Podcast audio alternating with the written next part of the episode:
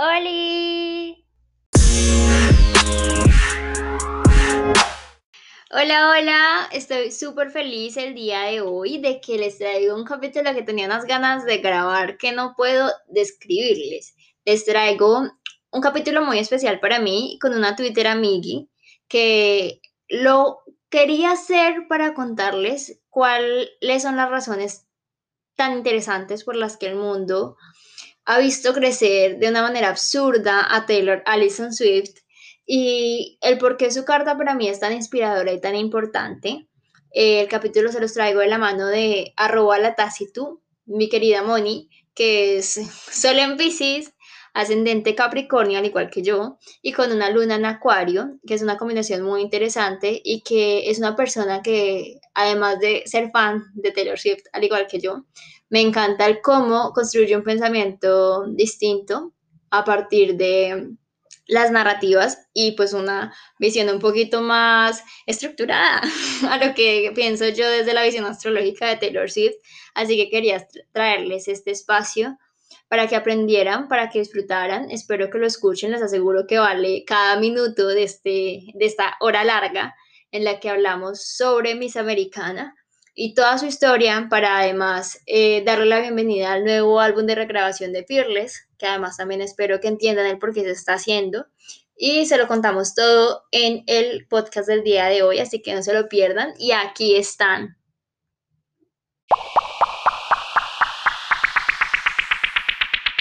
Hola Moni, ¿cómo estás? Hola, todo muy bien.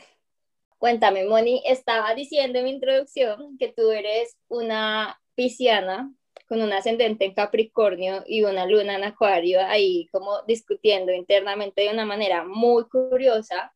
em, y que eres nombrada por mí como una de las más conocedoras de Taylor Swift y de las amigues de twitteras que conocí. Lo mejor que me pudo haber pasado a mí fue crear Twitter y empezar a hacer contenido allí,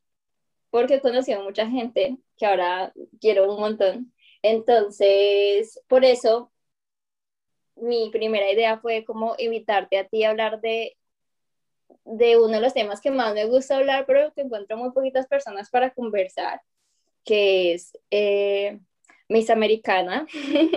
doña Taylor Swift, que me encanta absolutamente todo lo que hace, que sigo desde que inició y sé que tú también. Así que cuéntanos cómo inició esta, esta amorosa relación con doña Taylor pues la, la, amorosa relación con Doña Taylor fue una vaina como más o menos simbiótica, ha sido, ha sido más bien como orgánico, porque yo llegué a Taylor básicamente cuando estaba saliendo Red, evidentemente pues yo había visto los videos de Mine, los videos de Mean, de You Belong With Me, eran iconic, sí, pero no era como, o sea, yo no estaba como tan invested en la narrativa de Taylor, hasta que llegó Red y fue porque yo era muy fan de One Direction y todo lo que salió red y el momento en el que empezaron a suceder todas estas cosas era cuando One Direction iba a dar su primer concierto al Madison Square Garden y empezaron los rumores de que Taylor y Harry estaban saliendo, entonces había fotos de ellos por todo Nueva York y entonces fue como, oh my god, what's happening y empecé a escuchar mucho más Red y fue como, come on, this is a must. Como que Red fue el disco que verdaderamente se ganó mi corazón, o sea, We are never getting back together, I knew you were trouble, y pues eventualmente llegar a All Too Well a llorar lágrimas de sangre mientras uno escucha esa canción. Ahí fue donde yo de verdad me perdieron, de ahí en más como que empecé a inmiscuirme mucho más en el mundo de Taylor cuando llegamos a 1989. Literal, cada que salía algo de 1989, como 40 personas eran súper, marica, ya viste, y yo re, hay tabla para que me spoilee. Entonces ha sido como todo un proceso de verla claramente, pues desde Red, que fue su como literal su punto límite, su punto quiebre de un género al otro, a 1989, que fue su cumbre, y verla luego pasar por todo el proceso. Em, con ella yo siento que es muy ficti porque uno dice, ay, no, sí, pues te pasado lo mismo que ella, o sea, evidentemente no he pasado lo mismo que ella porque me faltan unos cuantos billones de dólares eh, para pasar lo mismo que ella, pero sí siento que hay procesos de la vida que son un poco universales para todas, sobre todo para todas las mujeres. Eh, que todos nos enfrentamos a, esas situaciones, que es muy fácil eh, encontrarnos en las palabras de otra mujer, en las palabras de otra persona, eh, que se ha enfrentado a industrias, que se ha enfrentado a las personas que son cercanas a ella eh, y que de alguna manera lo pone en palabras. Entonces yo siento que el proceso con Taylor ha ido un poco de la mano a medida que, que ella ha vivido cosas. Hay evidentemente canciones y álbumes con los que me relaciono muchísimo más, como más personalmente que con otros. Em, pero pues es eso, como que eventualmente hay, hay dos para mí hay dos facetas de este querer a Taylor y es el relacionarte profundamente con lo que está diciendo y el admiro muchísimo la obra literaria que tú estás creando acá, porque pues son dos facetas de mí que con las que soy muy cercana, son facetas, la faceta de la narrativa, la faceta de, de lo editorial, de los cuentos y de las historias que amo y la faceta de I need to feel something o esto está como channeling lo que yo siento y es algo muy, muy, muy chévere, porque pues a pesar de que soy pisciana, también tengo esa bendita luna en acuario que me jode un poquito la vida a la hora de expresar mis sentimientos. Entonces es muy bueno para mí tener a alguien como Taylor en mi vida. Ay, es muy curioso porque, bueno, yo sí conocí la música de Taylor desde que estaba muy pequeña. Eh, el álbum Taylor Swift, el primero que salió cuando yo tenía 10 años, es muy curioso porque yo en Twitter sí les he contado que mi papá suele coleccionar música y que le encanta la música. Eh, cuando empezó a hacerse conocida, eh, me dijo como yo creo que esta canción, esta, esta música te va a gustar, como que yo estaba muy pequeña y mi papá conoce, conoce muy bien como lo que me gusta en general y sabe que, que como que era música muy suave, pues a él también le encantaba el country. A mí ya esa época me gustaba escuchar country entonces eh, me dijo como, mira, y recuerdo que descargó las canciones y las quemó en un CD, en esa época no todavía quemaba CDs, así súper chévere, porque fue como en el 2007. Y, y luego lo mismo con este álbum de Fearless, que es la razón por la que estamos grabando esto, porque el viernes 9 eh, sale la regrabación de Fearless, para la que ha hablado como un montón, y esta mujer no ha dejado de darnos sorpresas. Em, entonces ha sido un, yo literalmente crecer con ella desde Teardrops on My Guitar y, y, tenía 10 años y no entendía qué estaba hablando, igual amaba la canción con toda mi alma em, y, y, como toda mi adolescencia además, porque entonces toda mi adolescencia fue Fearless, luego fue cuando yo estaba terminando el colegio, recuerdo que cuando estaba en 11 salió Red y, y fue como la mejor muestra que yo tenía en ese momento en mi vida para expresar lo que sentía, sobre todo con Red, eh, para esa época. No me conectaba con tanto con el Duel, pero ahora sí, y viene de la, del el mismo porque, de por qué me gustaba tanto Red, así como ella los escribió. Entonces es algo muy curioso porque ella tiene una capacidad única, o sea, y, de conectar con las personas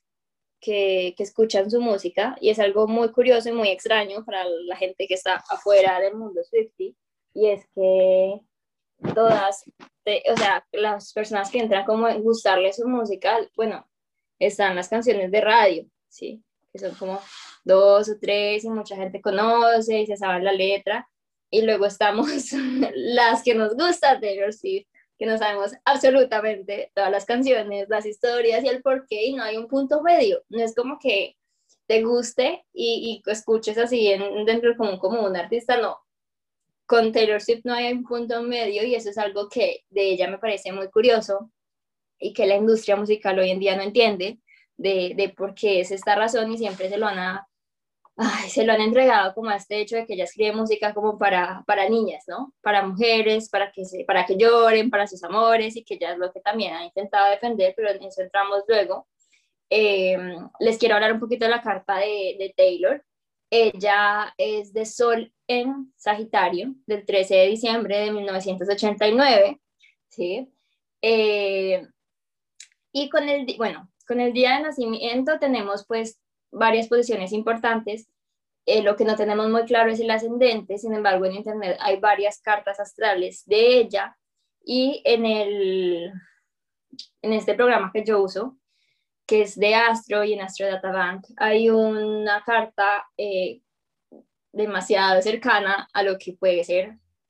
la carta de Taylor Swift y pues usualmente ese es el programa en el que yo más confío y yo veo esa carta que ellos tienen en este, en este banco de cartas astrales y definitivamente yo siento que esta es la Taylor Swift porque llevo 15 años escuchando, ¿sí? O sea, definitivamente es esta que nos da un ascendente en Escorpio del grado 25 y una luna en cáncer, ¿sí? Entonces aquí entran eh, muchas cosas a jugar dentro de esta carta y con estas generalidades que le estoy diciendo, porque con este ascendente y este sol, pues en Sagitario ya naciendo en, en, en, ¿cómo se llama? ¿En Pensilvania? No, yo por acá tengo el sitio de nacimiento, bueno, no me acuerdo. En Pensilvania, sí, en Reading, Pensilvania, sí. Eh,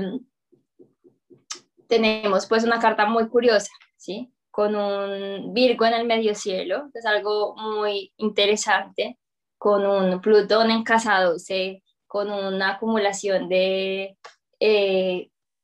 Urano, de Saturno, de Neptuno, de Mercurio y de Venus en su casa 2 y con un Sol en la casa 1, ¿sí? Eh, ustedes pueden estar pensando, bueno, ¿y eso qué? ¿Sí? Eh, porque es mucha información, sin embargo, a la carta de ella, a mí me parece muy interesante y siempre la he admirado un resto y le decía a Moni cuando estábamos eh, planeando hace 10 minutos este podcast que ella tiene este tipo de cartas que algún astrólogo convencional podría verlo en una persona no famosa y diría como no, es que tú estás en este proceso en el que tienes que hacer, tienes que sentir quizás mucho trabajo en ti, te van a pasar muchas cosas, puedes pasar mucho tiempo sola Mm, dificultades económicas, ¿sí? Cosas así por el estilo, porque, eh, bueno, tienen Plutón en la casa 12 que habla de un proceso de transformación inmenso internamente que la lleva, que es lo que, la razón que la llevó también a hacer un proceso como tan grande en colectivo y a tener tanta influencia con la gente afuera, ¿sí? Eh, otra cosa que a mí me hace, parece que esta carta es súper precisa para ella es que cuando Saturno está en casa 2, el, el pues, papá de la persona de Saturno en casa 2 suele tener mucha influencia en su área económica. En el caso de Taylor, el papá ha sido como el manager, o sea, básicamente él, él, es el que ha estado a cargo de todo ese proceso de ella, entonces para mí es como la manera más eh, precisa de decir que, que, esta carta sí es muy, accurate, porque es como la mejor manera de decir como que realmente esta carta es. Eh, muchas veces leemos, escuchamos las canciones de Taylor y la característica es que ella es, además de supremamente romántica y, y, le encanta recordar el pasado en todas sus canciones, entonces siempre está hablando como de cosas que sucedieron. Esa es una característica que tenemos todas las personas que nacimos con luna en cáncer y es conectar con emociones de una manera nostálgica y pensando en qué había pasado, qué podría ser, qué hubiera pensado, ¿sí? Eh, totalmente desde el pasado. Eh, y ella lo combina de una manera y una expresión muy distinta, ¿sí? Eh, que la expresión y esa forma de, interpretar ella el mundo viene mucho de su Venus en Acuario y tener a Acuario en esta casa 3 y allí tener su nodo, que es esta misión que ella tiene digamos, hacer algo y entregarle algo al mundo de una manera distinta de su manera. Y cuando Acuario está en casa 3, usualmente son personas que tienen una estructura de pensamiento distinta, ¿sí? que quieren comunicar de una manera diferente, que son muy precisas. Y entonces aquí vamos a este punto en el que Moni nos puede hablar un poco más porque ella sí conoce más a fondo la historia, a pesar de que yo llevo más años de relación con Taylor. Eh, sobre todos estos eh, easter eggs que ella solía dejar en sus discos desde el inicio. Eh, es muy chistoso porque desde el año pasado ella recuperó eso, de que ella había dejado de hacer, creo que en red, de poner como pistas en sus canciones, pistas en los discos, pistas en sus posts para decir como, bueno, va a pasar algo, ¿sí? y que solamente las Swifties entienden qué, qué es lo que va a pasar. Cuéntanos, Moni, ¿por qué Taylor es tan particular? Todo este camino con los easter eggs básicamente comenzó como un juego chévere de Taylor eh, con sus fans en el booklet de Fearless, de hecho comenzó con, el, con su segundo disco, eh, había ciertas letras que estaban en mayúsculas en el booklet y esas letras formaban una frase que era como, no me acuerdo ahorita exactamente cuál era los fans, ¿sí? Como para ustedes, muchas gracias, ustedes son todo, o sea, por ustedes es que soy lo que soy, ahora en este momento. Y digamos como que eso era un juego, pues evidentemente entre ellos sus fans, los que compraban el disco, eh, y es algo que está profundamente relacionado con lo que hablaba yo antes, de cómo ella es tan profundamente narrativa, porque si bien eh, comienza con esto de los easter eggs en Fearless, eh, que de hecho es bastante curioso que ahorita que está saliendo Fearless nuevamente, cuando, hice cuando hizo el anuncio de Fearless, el comunicado oficial tenía nuevamente estas letras capitalizadas eh, que evidentemente pues los Swifties agarramos y nos dimos cuenta que lo que decía era April 9, es decir, el día que sale eh, la regrabación de, de Fearless. Entonces es como evidentemente un throwback a lo que ya hizo por primera vez con Fearless. Eh, pero tiene que ver con este, con este ser narrativo de ella, porque esos easter eggs, claro, hay unos que son supremamente intencionales de un mensaje oculto, pero hay otros que son guiños directos a lo que ella es como persona, a cómo ella ha crecido, a las experiencias personales que ha tenido, a las personas que ha conocido en su vida, y son cosas que están siempre inmiscuidas en, en sus productos, sobre todo los audiovisuales, sobre todo los videos y es el por qué los videos musicales de Taylor también siempre son tan compelling y están tan llenos como de referencias y cosas que de verdad como que te atraen a verlos y a, y a sentirte como personalmente llamado por esos videos, ¿sí? Porque aunque uno, mejor dicho, no esté en la fase de su vida de uno decir es que you are the best thing that's ever been mine, tú ves ese video y ves tanta narrativa y ves una historia que te están contando de una manera tan bonita y tan sentida que literalmente te quedas ahí metido. Entonces, eso tiene que ver con su narrativa y fue algo que ella hizo con Fearless, que hizo también, digamos, con Speak Now, en el sentido de que cuando terminó Fearless, la gira, e-, ella compuso Long Live, Long Live es básicamente el easter egg que le deja a la gente en Speak Now, como pues, hola, sí, los amo mucho, gracias por pelear dragones, fighting dragons with me, ya tocó decirlo en inglés, eh, pero, y también eso, y digamos, claro, para Red y para 1989 fue un poco más sutil en el, en el, sentido de que eran álbumes como supremamente personales, sobre todo Red. Es un álbum que tiene sus throwbacks y sus, easter eggs directamente relacionados con la vida de ella. Entonces, si tú sabías lo que estaba pasando en la vida de ella, sabías cuáles eran los easter eggs de Red. Eh, y 1989, básicamente todo 1989 es un easter egg de su relación con Harry Styles. Todos los videos están llenos de referencias a esa relación. es una vaina, digamos, para mí, que en el momento pues era súper Swifty y al mismo tiempo Directioner era como un explotar de la cabeza. Yo, carajo, este avioncito lo tenía Harry y ahora lo tiene Taylor y Taylor lo saca en el video de Style y es como, o sea, ¿cómo me vas a venir a decir que esto no tiene nada que ver una cosa con la otra? O sea, they are my divorced parents. Eh, pero esto literalmente llegó a su peak y creo que nunca va a volver a ser tan evidente como en el momento de Reputation, que fue el peak de los easter eggs, el peak de tengo muchas cosas que decir, tengo muchas cosas que expresar, han sucedido muchísimas cosas que ustedes probablemente saben, pero el contar mi parte de la historia no solo va a depender de lo que les diga literalmente, sino de lo que ustedes sean capaces de ver en la historia que les voy a contar, ¿no? Porque Reputation está lleno de guiños en todos los sentidos, es algo que uno no puede que uno no puede ni ver, ni vivir, ni escuchar sin poner completa atención a qué es lo que te están contando, porque es que Reputation es verdaderamente el pic de toda su narrativa porque es una cuestión que nació de ella agarrar lo que le estaban diciendo que era hiriente y como cambiar completamente toda la narrativa para contar su propia historia, como listo, tú me vas a decir que soy una víbora, pues voy a usar la víbora para contarte qué es lo que realmente pasó. Entonces, es un, o sea, para mí Reputation es el renacer, es el pic de los easter eggs. Yo nunca en la vida he tenido tanta diversión o tanto, tanta como satisfacción en mi parte que le encantan las historias y el storytelling como cuando estaba viendo y viviendo la época de Reputation, porque fue literal un contar todo, una narrativa coherente y completa, porque es que fue verdaderamente entender qué era lo que estaba sucediendo desde todos los sentidos y para mí Reputation es una love letter para ella misma, para lo que ella pasó, para su fuerza, para su demás y claro, luego vino Lover, luego vino Folklore, luego vino Evermore y luego vinieron las regrabaciones con easter eggs que ya son guiños un poco más tranquilos y con ella evidentemente admitiéndole al mundo súper abiertamente como por supuesto que voy a dejar easter eggs, por supuesto que voy a dejar referencias para que ustedes las entiendan, por supuesto que eso va a estar ahí porque ya es algo que es entre ustedes y yo, que es algo que nos gusta a nosotros pero pues ya es algo mucho más tranqui, como los easter eggs de Me son literalmente el título del álbum Lover ahí en letras de neón, o sea, como que tú no tenías que ponerte una lupita y buscar las referencias, las referencias estaban ahí, pero pues era un juego que ya había, que ya se estaba viviendo, entonces hay dos narrativas ahí, hay dos maneras de vivir em, las historias que nos cuenta Taylor y pues para mí es fantástico porque ya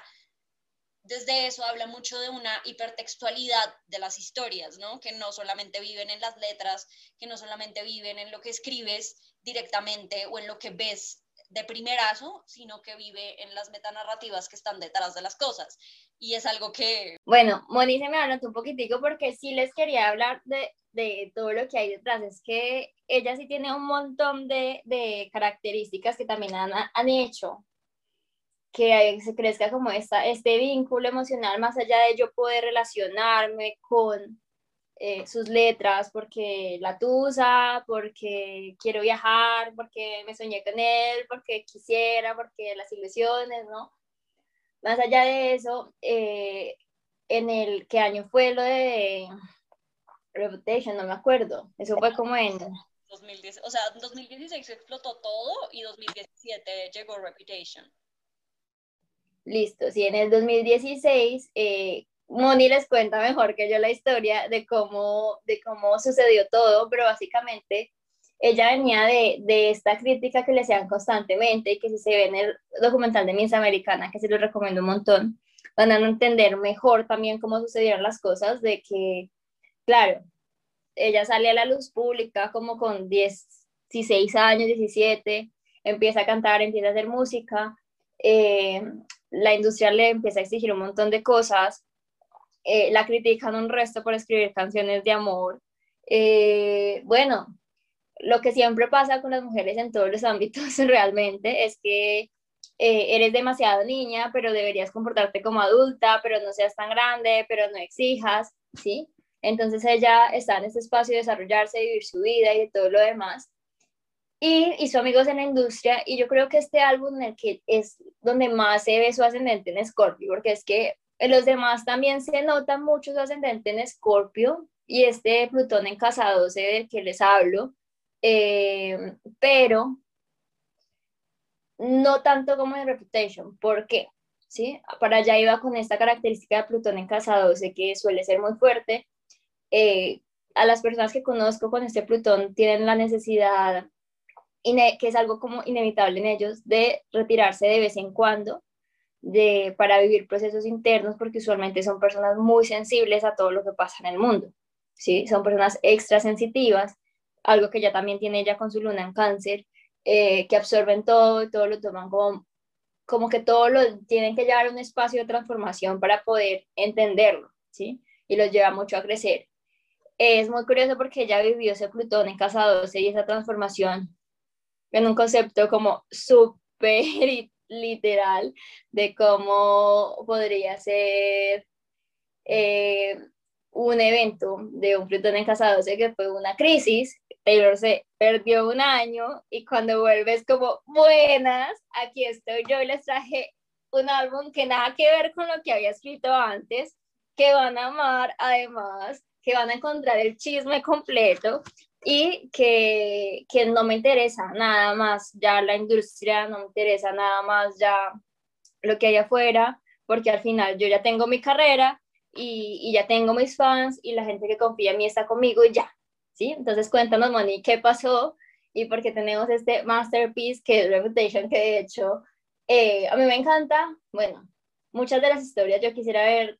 como siquiera ver en vivo a todos los hombres a los que ella le, le, ha escrito canciones, pero, pero, o sea, yo no puedo decir que tengo una favorita de Reputation porque todas las amo. Sí, es como, y hay días que me despierto con una y luego paso a la otra y es como esto se pone cada vez mejor, o sea, aquí no hay presa mala. Bueno, cuéntanos, Moni. Pues como decía, Reputation es básicamente su reivindication, es su hablar de mí misma eh, y hablar de mi proceso, porque literalmente es eso, claramente lo que, todo lo que sucedió en 2016 es que es, tiene mucho que ver con todo, de hecho tiene mucho que ver para mí el mundo, el universo, todo está muy ligado pues a las leyes de la física. Tú no puedes ir contra las leyes de la física para que haya calma, tiene que haber caos antes para que se organice porque el universo tiende a la entropía. Eh, para que algo caiga, tiene que estar arriba primero. Entonces, eso es mucho lo que sucedió con Taylor, eh, porque ya para inicios de 2016 estaba literalmente en el pic de su carrera. Inicios de 2016 fue cuando sucedieron los Grammy, eh, donde se llevó su segundo Album of the Year, siendo la primera mujer en la historia en llevarse el Album of the Year dos veces y todavía manteniendo su récord de ser la persona más joven en la historia de ganar, ganarse ese premio. Pero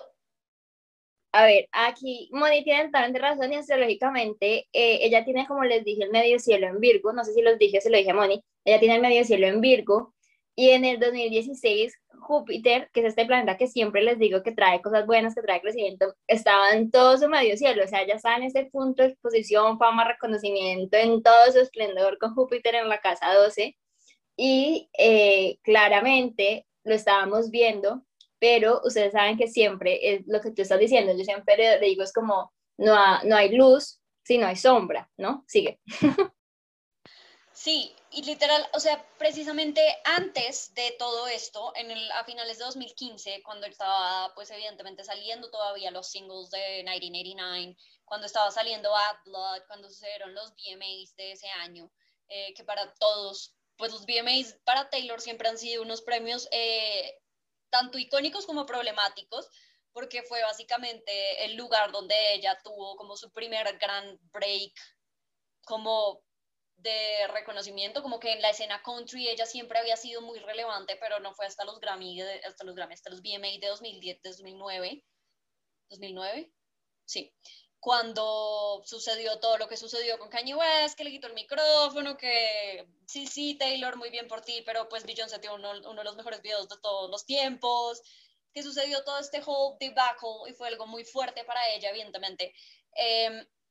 entonces, digamos como que pasa el tiempo, ella se establece mucho más en la industria, llegan los VMAs de 2015, ella está lanzando el videoclip de Bad Blood y está rodeada de todo su squad de amigas entre las que está, pues, entre las que siempre han estado, pues, Selena Gómez, eh, las Haim, eh, las supermodelos de Victoria's Secret, Cara de Levine, etcétera, etcétera, y en ese momento, evidentemente, también Carly Close. Entonces ella estaba ahí en su salsa con su squad. Eh, sucedieron estos VMAs, ella hizo una declaración muy pública de que ya eran amigos con Kanye West y estaba ella abrazando ahí a Kanye West, a Kanye West, no, a Kim Kardashian en, en los premios. Y meses después de eso sale Kanye West con su nuevo disco, eh, con esta canción Famous, eh, en la que básicamente trash a Taylor una gonorrea. Y es horrible, es una porquería y es, fue algo muy fuerte. Y en el momento ella eh, declaró pues no tener conocimiento de que eso iba a suceder, de que esa canción iba a salir como salió y de que, pues sí, ella no estaba de acuerdo, que como, como, como era el cuento que ella le debía algo a Kanye porque él la había hecho famosa, que estaba muy mal todo lo que estaba sucediendo ahí, que para ella eso no, o sea, evidentemente ella nunca iba a condonar que sucediera en un entorno público de esa manera, que la trataran de perra o de puta, porque no era el caso. Eh, entonces, llegan los Grammy, su discurso de los Grammy cuando se, lleva la OT es espectacular porque ella se para ahí frente a todo el mundo. Y más allá de cualquier otra cosa, deja muy claro que ella como artista le debe ese éxito a las personas que la han querido y la han apoyado toda la vida y a sí misma y que nadie nunca le puede quitar eso, sobre todo siendo una mujer, sobre todo eh, habiendo tenido todo el trabajo y el proceso duro que ella llevaba, porque para 2016 ella ya llevaba casi 10 años en la industria, o sea, y en ese momento, en su peak de 1989, en, en ese momento de su vida, que en ese momento se veía muy estable, se veía eh, muy bien, se veía ella en una relación con Calvin Harris, que ya casi iba a cumplir el año y estaba feliz y estaba ella established, estaba dándole O sea, ella estaba con Guns Blazing de verdad contra las cosas que no le parecían en la industria musical, estaba cambiando básicamente cómo estaba funcionando los sistemas de streaming, eh, ya se había salido de Spotify, estaba básicamente rediseñando todo el sistema de Apple Music single-handedly. Ella era literalmente en ese momento la industria musical. Entonces,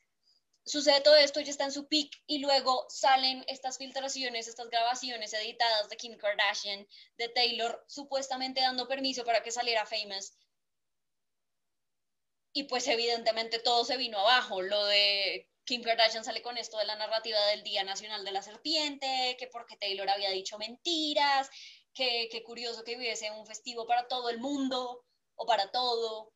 Eh, y es algo muy duro porque literalmente todo esto vino con un fallout de medio mundo diciendo que Taylor Swift is over party, que Taylor Swift es un snake, que en todos lados había comentarios y fotos y cosas de Taylor Swift siendo una víbora. Ella acababa de terminar además su relación con Calvin Harris. Eh, acababa de pasar como por todo el lío mediático que fue su relación flash con Tom Hiddleston. O sea, pasaron, estaban pasando muchas cosas y viene esto además y esta mujer dijo como, ¿saben qué? Me voy a borrar de esta narrativa porque nunca lo pedí. O sea, yo nunca quise, nunca pedí estar acá, nunca le dije que sí. Esa vaina está muy editada y si ustedes no me quieren escuchar en este momento, pues chimba por ustedes, pero yo no tengo nada más que decirles y me voy. Y se fue. O sea, y era algo que era inconcebible para todo el mundo. O sea, tú como una estrella pública, mediática, en la era de las redes sociales, que dependes de tu público, que dependes de tu visibilidad, que vives básicamente por esos eventos y que tu vida básicamente se resume a eso, que acabas de ganarte la OTI en ese, en ese año, ¿cómo te vas a desaparecer del ojo público sin pena ni gloria? O sea, porque eso fue lo que sucedió. Y fue algo muy curioso y fue literalmente una power porque ¿quién más en el mundo es capaz de hacer eso? ¿Sí? ¿Quién más en el mundo es capaz de literalmente decir como, parce, es que me voy a borrar de esta narrativa y me borro de la narrativa y chao? O sea, solo Eliza Hamilton y Taylor Swift.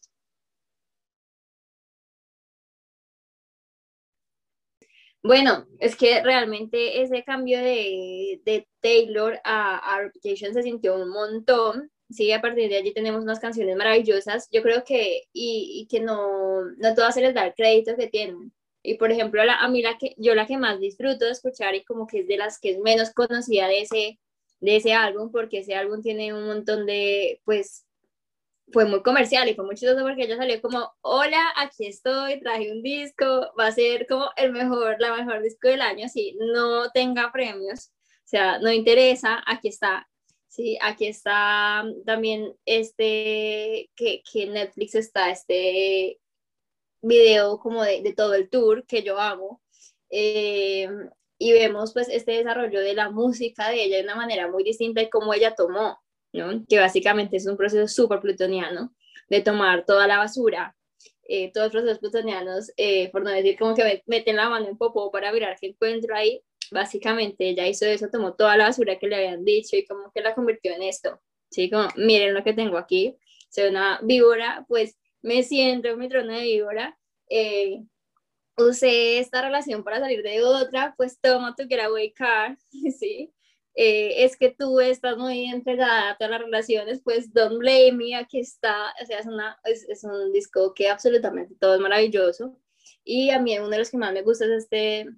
This is why we can have nice things, que es la que habla sobre Kanye y, Kim, y es una excelente canción y es con todo el sarcasmo que caracteriza a una persona Scorpio. O sea, ella siempre eh, escorpiana en su ascendente. Ella siempre traía esta música como de que la vieran de esta manera, pero es que era como un extremo, ¿no? Entonces yo quiero que vean esto de mí,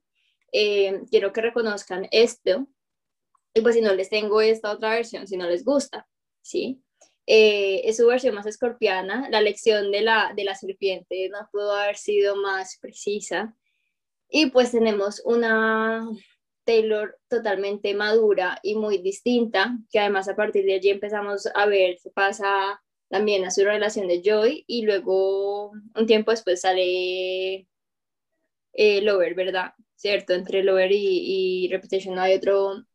bueno, otra cosa que quería que que habláramos es, por ejemplo, algo muy importante, ¿sí? Y, y ahí llegamos al por qué está regrabando sus discos y es el hecho de que eh, Taylor, pues naciendo en 1989, tiene su Saturno en Capricornio,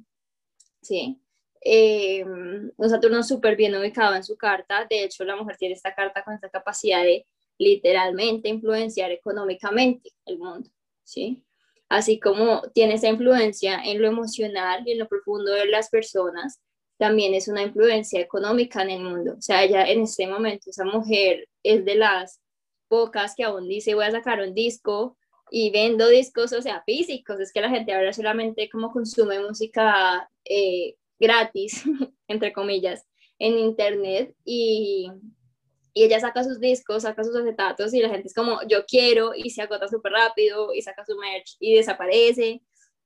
Es una cosa demasiado maravillosa el cómo ella ha logrado hacerse también económicamente un espacio en el mundo y demostrar de que a partir de, incluso desde 1989, ¿no? Pero pues en Reputation llega y se siente un resto en el que ella ya no le interesa lo que la disquera piensa, ¿sí? Porque eh, ella sabe, o sea, ella dentro de ella, pues ella tiene un contrato y demás, tenía un contrato en ese momento y demás, pero ella sabe que, que la disquera depende de ella, ¿sí? Que, que si ella decide o no, o no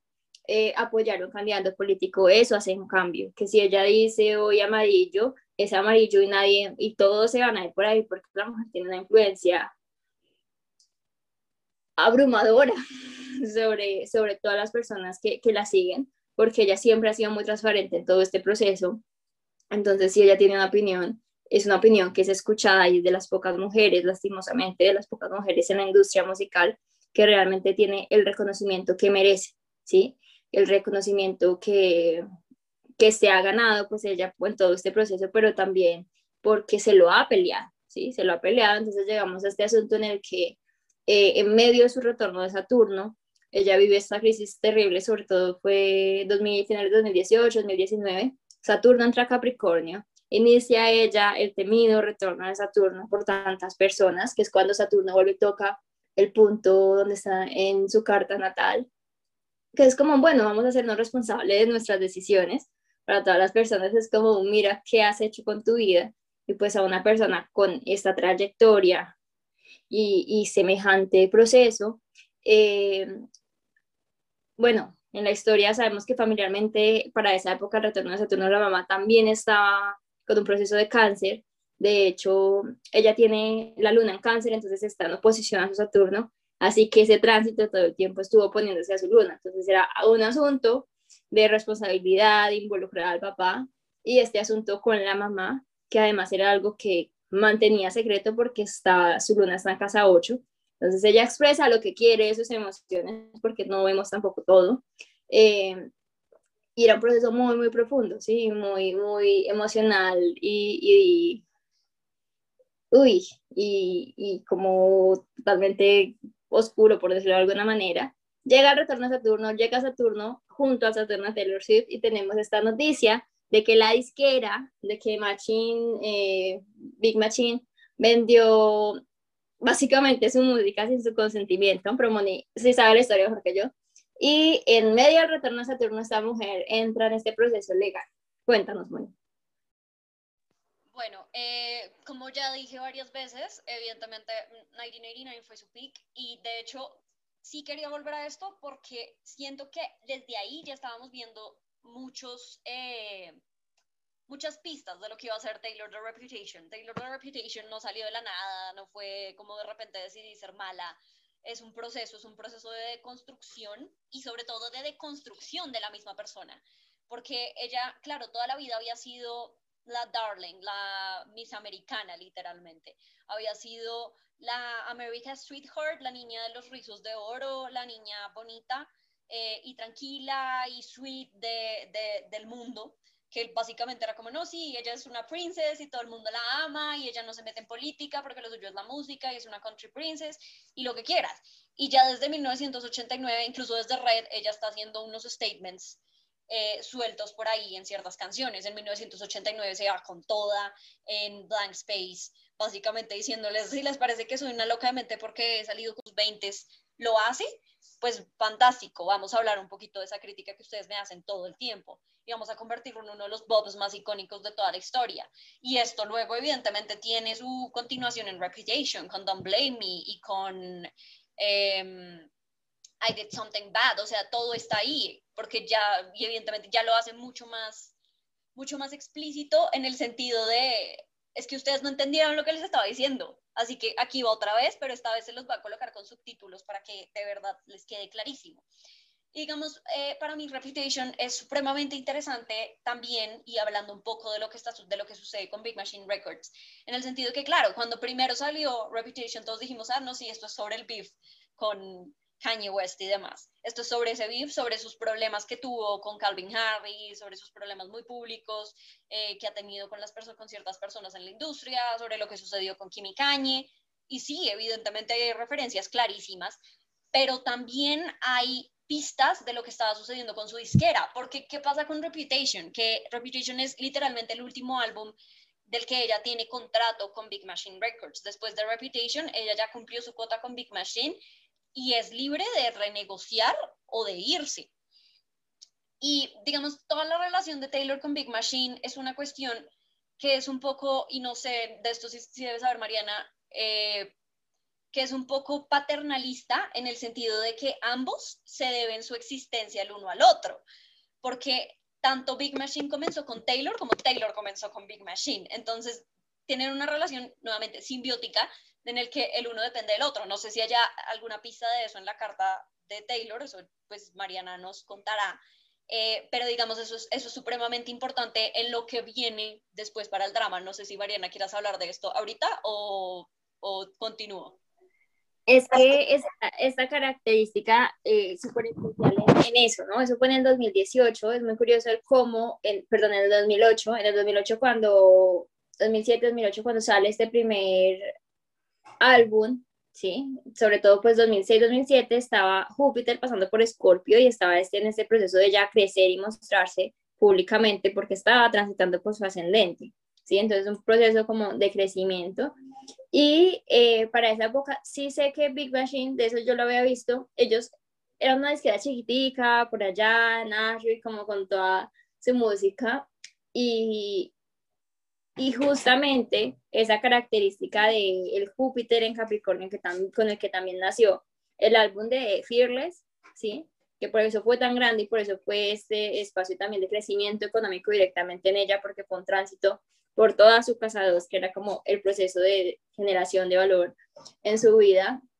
también lo fue así para Big Machine, ¿no? Y ellos tienen también esa característica de, de, de ser súper capricornianos en la vida de ella, de quererle darle estructura a todo lo que ella tenía por ofrecer, ¿sí? Y, y, es muy similar también al rol que cumple ya el papá de ella dentro de su vida y lo que estaba sucediendo. Entonces, sí es muy curioso porque, claro, es que a eso iba con el retorno de Saturno. Eh, ella llegaban a revisarle absolutamente todo lo que tenía de estructura y lo que había construido desde que estaba con 16 años lo que había hecho junto al papá y lo que había hecho junto a su disquera, pues que tan básicamente dentro de su idea era su familia, ¿sí? Entonces, eh, sigue con la historia. Listo, entonces, pues claro, tenemos esta característica de esa relación entre la disquera y Taylor, eh, que pues es muy esencial en el sentido de lo que va a venir luego, porque lo que está sucediendo a finales de 2018, eh, comienzos de 2019, es que a finales de 2018 Taylor subió un post anunciando, sí, muchas gracias por todo, Big Machine Records siempre van a ser mi familia, los quiero mucho, pero me fui para Universal y saluditos que les vaya bien, picos, se me cuidan. Que fue básicamente lo que sabíamos de todo de esto era en 2018 se vence el contrato de Taylor con Big Machine y estamos al pendiente de ver qué es lo que va a suceder. Porque después de 2017, o sea, después de Reputation, es que Reputation fue una antes y un después en la carrera de esta mujer en más de un sentido porque cambió todo como ella funcionaba, todo su calendario, todo, todo su, su machine de marketing, porque ella siempre sacaba álbum en los meses de otoño de los años pares. Entonces, habiendo pasado todo lo que pasó en 2016, pues 2016, Chaito, te me cuidas picos, aquí no hubo nada, aquí no sucedió nada. En 2017 sale este álbum, entonces pues dijimos, listo, entonces ahora va a salir en los, en los meses de otoño, de todos los años impares, pero no, o sea, esta mujer eh, sucede Reputation, luego vienen las nominaciones de los Grammy Reputation, eh, no gana nada y ella dice, listo, hasta aquí estoy de la industria. Pero entonces, cuando todo esto sucede, eh, hablando un poco también de que Reputation puede ser un álbum en doble sentido que va tanto como para sus beefs, como para lo que estaba sucediendo personalmente con ella en su disquera y en términos profesionales, eh,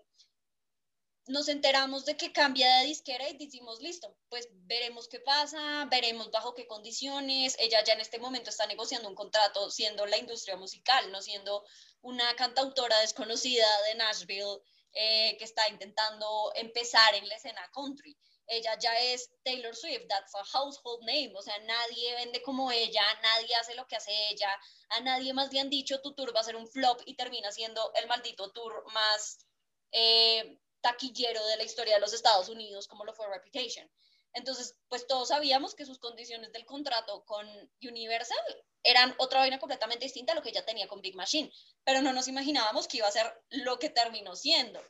Em, lo que sucede más adelante es que ella en 2019 anuncia así muy de buenas a primeras en mayo, como listo, chimba, eh, pues vengo con disco,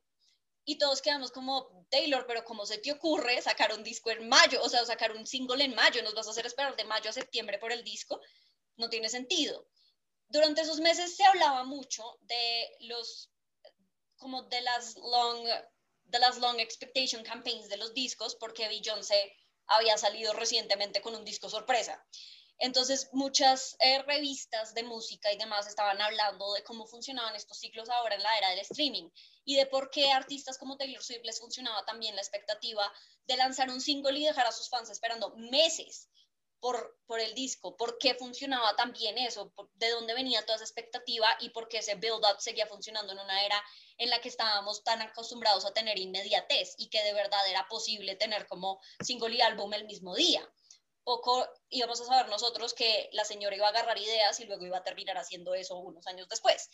Pero, digamos, em, ella sale con, con Single, con Me, en mayo, iniciando mayo, y empiezan a salir cosas de Lover, y empiezan a, salir em, como todas estas historias. Sale Me, sale The Archer, contando un poco de lo que fue todo su proceso personal, eh, sintiéndose como rechazada y al mismo tiempo sintiendo que los que estaban ahí para ella no eran los que ella siempre creía que iban a estar.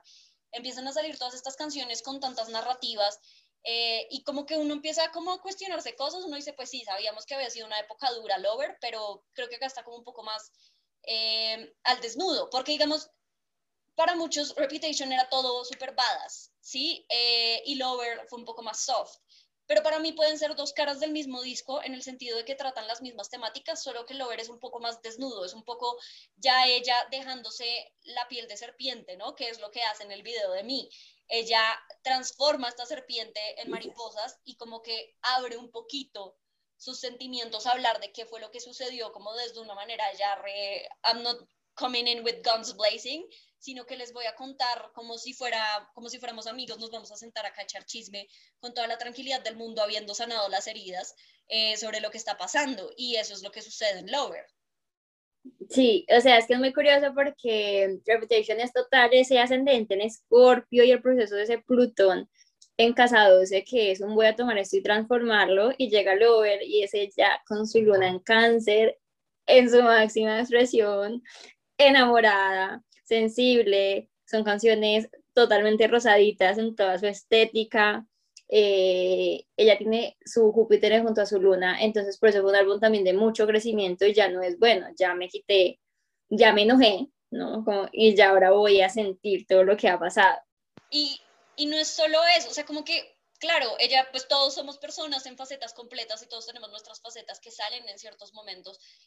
Y Lover es un álbum muy romántico, muy, eh, para mí, de hecho para mí sigue siendo mi comfort album, o sea, como en el momento en el que me siento como triste o mal o que de verdad la vida me está abrumando, o sea, pongo Lover y de verdad como que me sube mucho el ánimo, pero también sigue siendo un álbum muy reivindicativo y ella continúa con toda esta línea con la que venía desde 1989, eh, de hablar sin pelos en la lengua sobre las cosas. Y digamos, em, pues es algo muy curioso eh, porque ella nosotros no sabíamos lo que estaba sucediendo porque Miss Americana no sale sino hasta comienzos de 2020. Pero todo el trasfondo que tiene Lover es supremamente importante para entender cuál es el despertar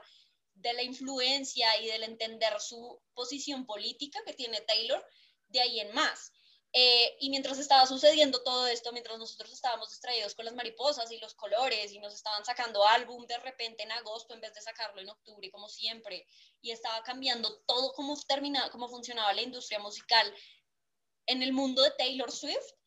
estaban sucediendo las cosas por detrás de, las, de, la, de los tratos con Big Machine Records, de el contrato con Universal Music. Eh,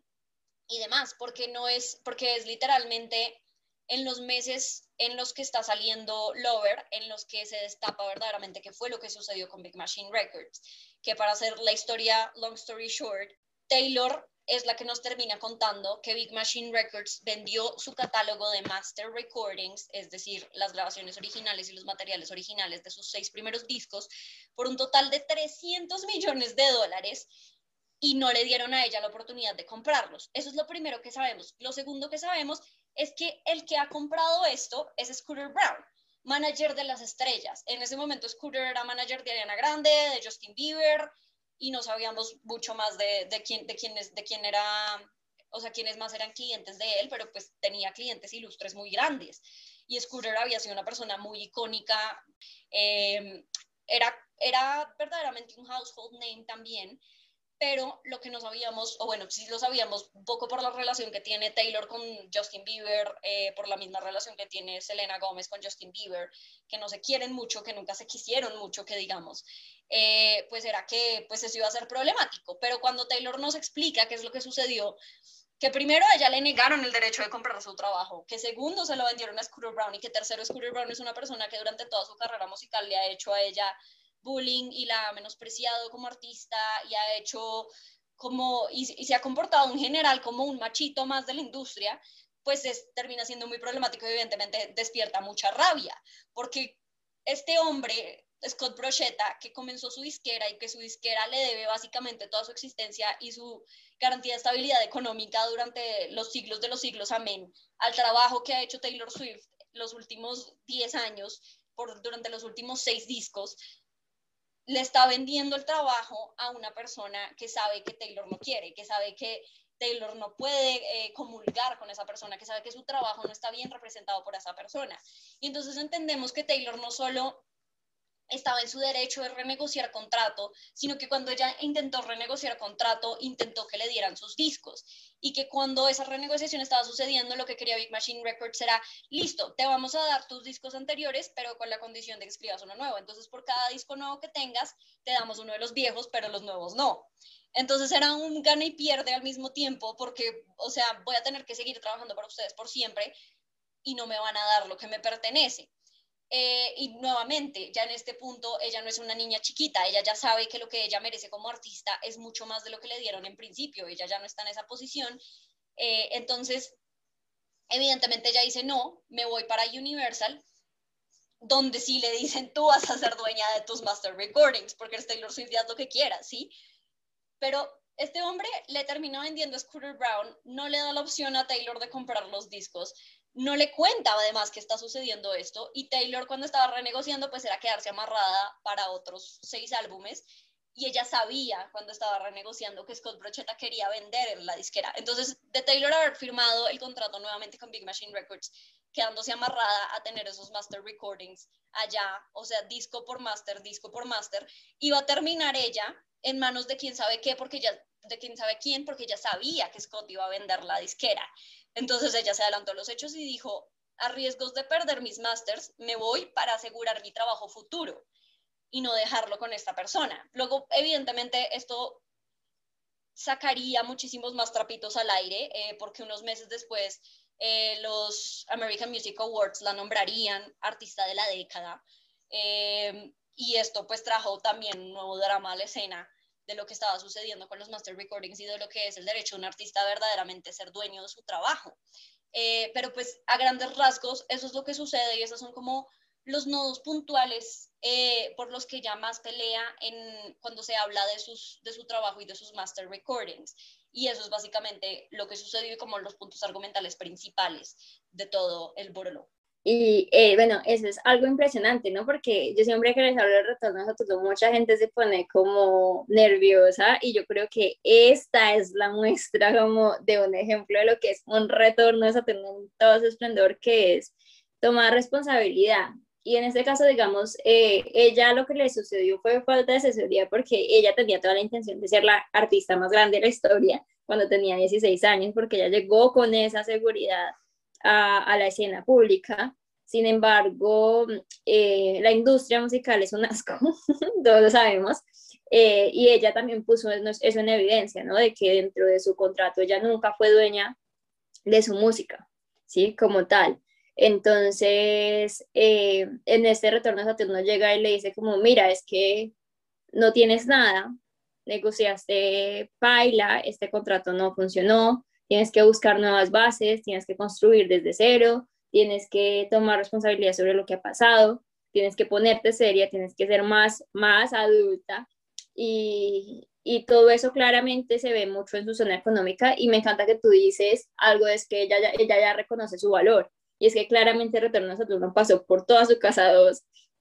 que es la casa del valor propio, así como la del dinero, entonces sí está ya en este proceso de reconocer su valor interno, como en toda su expresión. Y es algo, es algo totalmente maravilloso, ¿sí? El, el proceso, porque de verdad fue un proceso muy desgastante, además de que ya estaba con esto, como les digo, en el documental se ve más a fondo, y en las noticias de su mamá con, con cáncer, pero eh, es lo que tenemos hoy. ¿sí? Entonces, hoy en día, después de este retorno de Saturno, eh, en el 2020, cuando ya terminan ese proceso en el que ella, yo sé que ella entra como en un proceso legal y dicen como, bueno, tú puedes grabar luego tus discos eh, y de ahí que ella esté grabando, haya grabado Fearless y lo tengamos este viernes 9 de abril, em, es que llega el 2020, Júpiter entra a su casa 2, llega otra vez en este espacio de crecimiento y es como se opone a su Júpiter, ¿no? y es como, bueno, mira lo que has logrado con tu valor y llega la era del over con un montón de cosas súper lindas. Eh, y en todo el 2020 vemos este crecimiento musical de ella, de salir Folklore, en un espacio donde de nuevo mira que ella es más creativa y más, y como su forma de expresar es muy distinta cuando ya pasa tiempo a solas y está como alejada de la gente, porque tenemos Folklore, tenemos Evermore, y ahora tenemos las regrabaciones y mejor dicho, esa mujer de aislamiento la pueden producir como nadie, porque es que esa es la característica de Plutón en casa 12. Y, y fue un año en 2020 muy, muy lindo, o sea, yo ahora veo una Taylor en un espacio en el que sí les quiero contar de mi vida o no, pero igual les quiero contar lo que a mí me hace feliz, porque ya mm, me vale tres camionados la industria musical, porque es que la industria musical depende de mí y, y yo no tengo que estar esperando a que ellos me, me, digan que sí o no, ¿sí? Ella en este momento sale con folklore y, y de un día para otro dice como, bueno, les tengo disco, algo que nadie esperaba, eh, salió de su hueco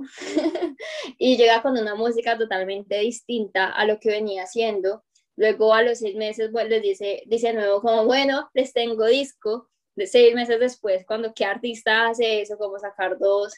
dentro del mismo, la, dentro del mismo año y, y, con otra característica musical a lo que había sido su historia. Esa mujer básicamente ha pasado por todos los géneros. Y,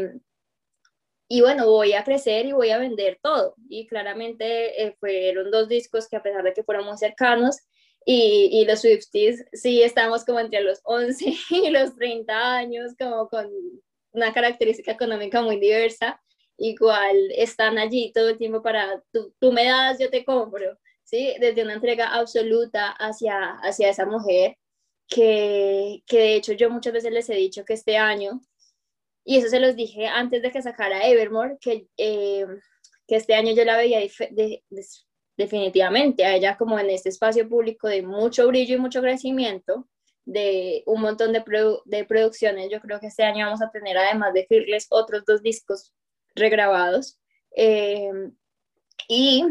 eh, esta mujer entró en un espacio de conexión de una forma muy distinta eh, de, su expresión y de sus creencias también. Entonces ha sido algo muy interesante de verla, ¿sí? Eh, de, ver este proceso. Por eso para mí es como, yo, yo decía como yo tengo que hablar de esto porque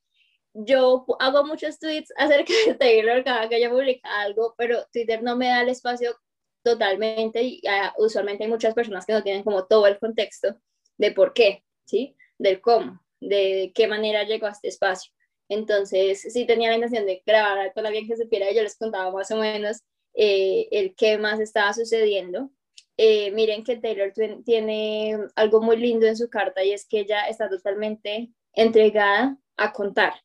historias y hacer algo en el mundo. Entonces es una persona que, que tiene esta intención de cambiar, ¿sí? Hay otro tema del que quiero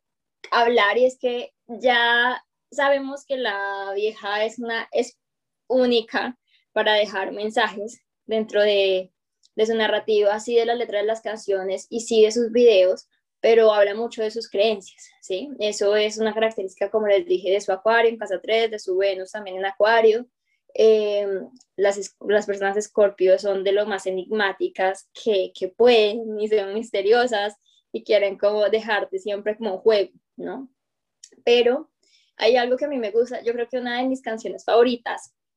eh, y con las que yo cada vez que escucho yo siento una emoción indescriptible, además de todas las que ella tiene, pero, pero con The Men en Lower, cuando yo escuché esta canción, yo dije como, nunca me había sentido tan definida por una canción, y es porque, eh, bueno, yo tengo ascendente Capricornio, Moni también, cuando uno tiene ascendente Capricornio, uno trabaja mucho y como mujer estar en este espacio del mundo y querer eh,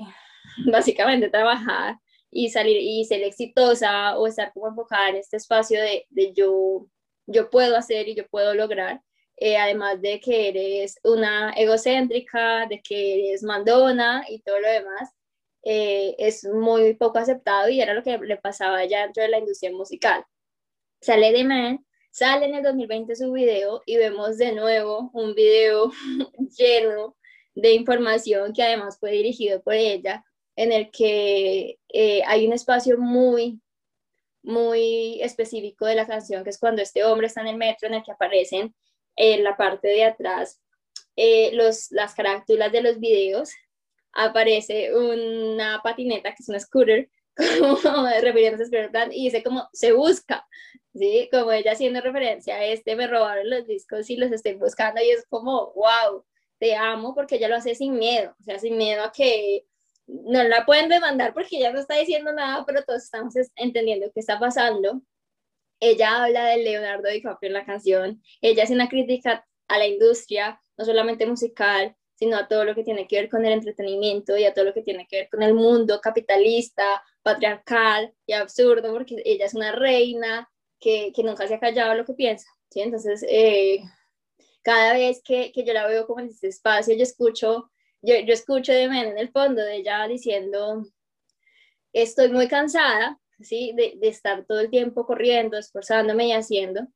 y sentarme aquí en este espacio y pienso que si yo fuera un hombre, seguramente para mí sería más fácil, ¿sí? Seguramente me juzgarían menos, seguramente tendría más sentido que yo salga porque es que estoy mirando qué tal el ambiente y, y no me harían exclusión en ningún momento, ¿sí? Todo estaría bien porque es lo normal, porque si yo fuera hombre sería distinto, ¿sí? Es una crítica total a la, a la industria y al mundo patriarcal en el que vivimos. Y este aspecto ella lo tiene muy marcado en su carta astral porque es que Taylor, como les digo, con esa hora que tenemos, tenemos un ascendente en Escorpio y una conjunción y a, a, Marte, con Marte en toda su casa 1, que es una fuerza increíble cuando una mujer tiene usualmente a Marte en casa 1, eh, siempre la sienten como mandona, siempre la sienten como arrolladora, como demasiado, ¿sí? que sería la misma característica que tiene su Saturno en función a su Mercurio, eh, que son mujeres eh, de esas que, ya que nos llaman demasiado, ¿sí? esas mujeres que son demasiado eh, confiadas en sí mismas, demasiado decididas, demasiado con mucho impulso, y ella lo deja claro en esta canción que si no la han escuchado, y seguramente si me siguen la han escuchado porque yo la pongo siempre en las historias, de hecho es una de mis canciones favoritas, eh, pero a partir de ese espacio, eh, desde, bueno, ella tiene muchas canciones donde se evidencian muchas cosas astrológicas de su carta y ella hace referencia dentro de su, dentro de su música a su carta astral y a, por eso yo te estoy tan segura de estos, de estos aspectos de la carta y a otros temas como magia, como esoterismo, como astrología, porque a la mujer le gusta, ¿sí? Esas características totalmente escorpiana, luna en cáncer, es inevitable que, que me interesen todos estos temas esotéricos pero hay algunas muy específicas. No sé si Moni quiera hablar de alguna de ellas, sobre todo en folklore, no te vayas. Eh, sí quería hacer como un,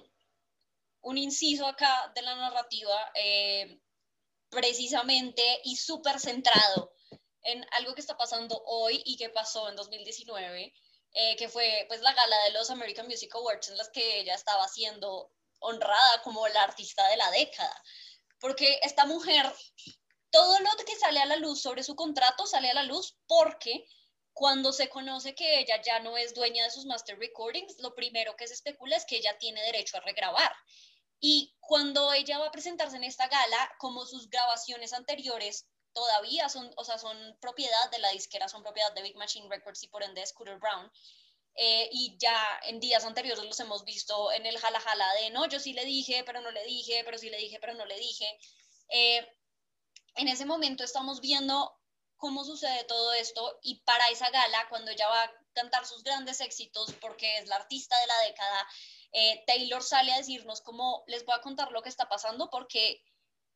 porque no puedo creer que me estén negando mi derecho de cantar lo que yo he escrito. Porque Big Machine Records y Scooter Brown estaban básicamente teniendo sus canciones de rehén eh, con pistola en mano y toda la cuestión, diciéndole, si tú no te comprometes a no regrabar los masters, no puedes usarlos para tu presentación en los American Music Awards. Y la vieja como, ¿Are you fucking kidding me? Y todo el mundo fue como, ¿qué están haciendo? Evidentemente, pues se vino toda la opinión pública a decirles que ustedes son unas porquerías, no sé qué, Big Machine Records tuvo que,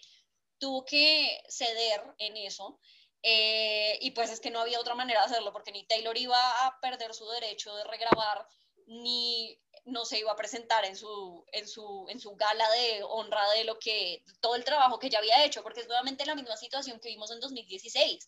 Un man intentando quitarle el trabajo de su vida a Taylor y Taylor como, no, mi ciela, o sea, esto ya pasó, ya viví esto y no voy a dejar que suceda nuevamente y no voy a dejar que me quieran quitar mi crédito otra vez. Entonces llega esta gala y lo primero que vemos, porque ella cuando iba a empezar la gala y antes planeando toda su presentación, se sabía que ella no tenía eh, planeado per se iniciar con canciones de Lover porque pues no tenían mucho que ver en, su trayectoria todavía porque estaban muy nuevas.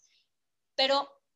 lo primero que vemos de esta gala y lo primero que vemos de esta mujer en su presentación es ella parada con una camisa blanca, sin mucho adorno, eh, muy sencilla ella con su camisa y la camisa tenía estampados los nombres de todos sus álbumes y el que más resaltaba era Fearless. Fearless estaba estampado acá en la parte, en la parte posterior de la camisa, en la espalda. Em, y ella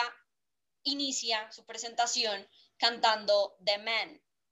diciendo, I'm so sick of running as fast as I can, wondering if I get there quicker, if I was a man. Diciendo, estoy mamada de esta situación, si fuera un hombre no me estarían cagando de la manera que me están cagando, y esto es el colmo. Y literal, cuando termina de cantar Fearless, cuando termina de cantar, cuando termina de cantar The Man, rodeada de niñas como ella fue en algún momento, que probablemente tienen sueños de ser parte de esta industria o no, pero que van a llegar al mundo a trabajar y a tener que enfrentarse precisamente con esta misma misoginia que no nos deja.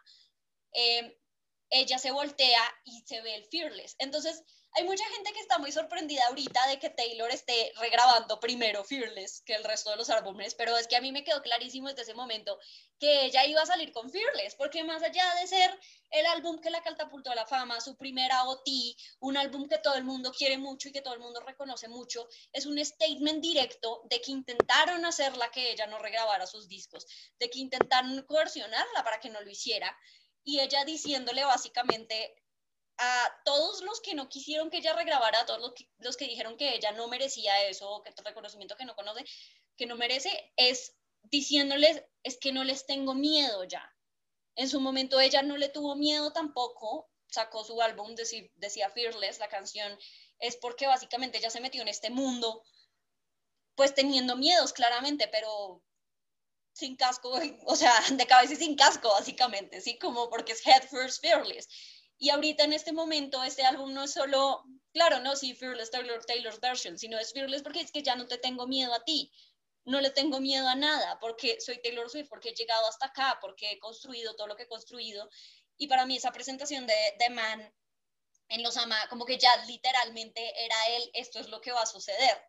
Y les estoy contando lo que va a suceder, así con toda. Entonces, eh, por ese lado me parece súper importante tenerlo súper en cuenta para lo que viene ahorita, porque ella seguramente no solo, nos, no solo nos va a regrabar, no solo nos va a dar canciones nuevas que tenía en la bóveda, sino que nos está contando una misma historia con cómo decide regrabar sus discos, porque lo primero que nos dice es una declaración directa, no tengo miedo. Eh, y eso me parece, me parece bellísimo. digamos lo que decía Mariana de todo el proceso creativo de Taylor en 2020. Eh, siento que nuevamente es esto que les decía, que yo creo mucho en el universo, que si no hay caos, no hay calma. Eh, digamos, ella salió 2018-2019 con una vida supremamente movida, haciendo 450 mil cosas, viviendo toda esta, toda esta tormenta de, de sus master recordings, que todos decíamos, parce, es que no puede ser que le haya pasado esto en 2016 y ahora otra vez esté peleando por la misma huevonada. Y claro, llegamos a 2020, un año en el que forzosamente todos tuvimos que parar. Entonces, es evidente, es eso. O sea, no estoy diciendo como no, sí, gracias a que Taylor Swift tuvo un año muy movido, entonces en 2020 tuvimos pandemia, porque pues no, ajá, nadie, nadie es culpable verdaderamente de eso, son cosas que suceden. Pero sí es una cuestión que, digamos, en términos de equilibrio iban iba a suceder. O sea, como que hubiese o no hubiese pandemia, Taylor sí se retiró mucho del ojo público desde 2016 y ella sí se iba a abstraer y sí iba a seguir creando, pero un poco más en la privacidad de su vida, porque ella además estaba cerrando el ciclo de contarnos qué era lo que había pasado, porque como dijo ella en Reputation, there will be no more exploration. Ya les conté lo que les tenía que contar. Lo que venga acá en adelante será de mi propia creatividad y de mi propia paz, porque estoy en paz conmigo misma. Eh, entonces, ese proceso creativo es, muy diciente, es muy bonito, es algo que de verdad acompaña y que, digamos, en el caso de Lover y Evermore, más allá de ser interesantes por el hecho de, de, ser un género completamente diferente, también son interesantes porque, porque no tienen nada que ver con lo que ya había hecho antes en términos de trabajo. Son, son álbumes que son muy líricos, sí, que tienen el sello de Taylor Swift de te voy a contar una historia y voy a utilizar palabras grandotas y se va a ver muy bonito y es muy aesthetically pleasing. Y sí, eso es muy Taylor, es un sello que ella nunca va a dejar atrás, no importa lo que haga, porque siempre va a estar ahí. Pero el hecho de ella literalmente sudar completamente de la industria musical, sudar completamente de los calendarios de releases de, para los premios Grammy, que era algo con lo que ella siempre se guiaba antes, y sacar un disco literalmente el día siguiente a que lo anuncia es nuevamente este statement de no tengo miedo, este statement de lo que necesito yo y lo que siempre he necesitado es tener la voz para poder crear lo que yo quiera hacer. Y ahorita estoy en un lugar en el que puedo hacerlo. Y no solo puedo hacerlo bien, sino que puedo hacerlo acompañada de gente que verdaderamente me ama, de gente que verdaderamente me quiere, desde el confort de lo que yo verdaderamente quiero contar, porque ella lo dice incluso en todas sus entrevistas, como es que hay palabras que a mí me gustan mucho, pero sentía que no les iba a ir bien en radio. Pero pues ya estamos en el año que estamos, la vida se está yendo al carajo. ¿A quién le importa si utilizo una palabra como Epiphany en una canción? La voy a poner y punto. Eh, entonces, literalmente para mí Folklore y Evermore son, además de literal los álbumes que definen el 2020 del 2021 de una manera muy bella en muchas cosas, eh, porque son muy whimsical, porque son muy imaginativos, porque son muy de todo lo que quisimos haber vivido, pero no pudimos, porque, ajá, son álbumes eh, que son la declaración final de Taylor de decirle a la industria musical como, here's your middle finger, paso olímpicamente de todos ustedes, eh, hagan lo que hagan ustedes, yo sigo siendo relevante y voy a seguirlo siendo siempre. Entonces, no, cariña, nos vemos cuando ustedes tengan las, como, es que no quiero decirlo, pero cuando ustedes tengan el coraje verdaderamente de darme lo que sabemos todos que me merezco, porque así son las cosas, ¿sí? Entonces, digamos, ahorita que pasaron los Grammy, todo el mundo, no, sí, Taylor estaba nominada a muchos premios, se llevó a OT, pero eso era lo único que ella necesitaba llevarse. Porque donde no se lo llevar era como, a ver, dime, dime qué álbum define mejor el 2020 que Folklore, dímelo, o sea, de verdad, dímelo. Entonces, es, es una cuestión, literalmente para mí también es una declaración, es una declaración política muy fuerte, es una declaración eh, de un stand muy fuerte, que tiene muchísima coherencia con lo que vimos a principios de 2020 con Taylor y, el documental de Miss Americana, que es allá literalmente tomando un stand, literalmente dejando atrás el miedo de decir las cosas que tienen que decir, literalmente tomando su posición donde la tiene que tomar para para establecerse a sí misma como un punto de referencia más allá de es que soy un artista y me sigues y me admiras sino es que soy un artista y te voy a hablar francamente de qué es lo que yo creo, francamente de qué es lo que yo siento que es bueno para el mundo. Eh, te voy a contar las cosas sin pelos en la lengua y voy a hacer las cosas como a mí me parece que debo hacerlas, porque el compás y el único compás que debo seguir yo no es el de la industria, no es el de un hombre, no es el de una cultura patriarcal que me diga qué es lo que tengo que hacer. Es el de mí misma, el de mi intuición, el de mi creatividad y el de mi trabajo que me han traído hasta acá y que me van a seguir guiando en lo que venga de mi carrera. Así es, o sea, es que eh, me encanta de que una persona y una, mentira, es que son 15 años de carrera, pero nos, da, nos puede dar 5 horas para hablar. O sea, aquí quiero que cerremos porque, bueno, estamos hablando de folklore y esa lírica tan especial y única que tiene la capacidad, este disco de nuevo vuelve a ser la expresión de su luna natal, de esta suavidad, de esta de este escuchar esas canciones y tú cerrar los ojos y sentirlas como en lo más interno, que es ese logro que ella tuvo con estos procesos tan plutonianos, que es el yo me transformo, yo lo siento, eh, yo vivo y le entrego al mundo para que la gente pueda entender, para que la gente pueda transformarse y pueda ver lo que, lo que yo ya transformé, ¿sí? Para que no lo tengan que vivir yo de esta manera. Eso siempre son los procesos plutonianos en todas las cartas. Usualmente son muy dolorosos, son muy lentos, son difíciles, todo lo que queramos, pero esos son, así, así se viven. Y en ella los hemos visto porque, digamos, es una artista que crea este contenido tan maravilloso. Y en Folklore ella tiene unas canciones, o sea, todas. Con Folklore también es un disco que no tiene canción mala, tú lo puedes poner y, sin pasarlas porque todas son absolutamente maravillosas y todas son absolutamente directas a tus emociones. Esa es una característica de Luna en Cáncer, como es la posición de la Luna en la que están toda su expresión, con todas sus características, con todo su poder. Somos personas que entendemos totalmente lo que siente la persona que se nos hace enfrente, ¿sí? Podemos interpretar incluso mejor que ella sus emociones y decirle como, no, es que puede ser esto lo que estás sintiendo, te puedes sentir de tal manera, puedes verlo así. Y, muy desde la empatía, ¿sí? De allí lo que tú decías al principio, es que yo no tengo la mejor eh, capacidad de demostrar mis emociones y ella los ha puesto en letras. Claro, es que ella tiene toda la capacidad absoluta, porque Luna Cáncer suele experimentar todas las emociones, incluso todas las emociones al mismo tiempo, y sabe reconocerlas, y, sabe, y en este caso ella también sabe interpretarlas sus emociones la han llevado a crecer, pero yo creo que ningún disco lo, lo demuestra de una manera tan maravillosa, eh, porque es también de hablar temas profundos, o sea, el documental que hizo Disney Plus, porque esta mujer no, no para, sobre, sobre folklore, ella, ella habla más a profundidad de por qué escribió cada canción, y, y aquí se muestra esta posición lunar en la que no solamente habla de emociones, sino que habla de emociones profundas que han sido negadas por, por las personas. Ella habla de depresión, habla de la guerra, habla del estrés postraumático,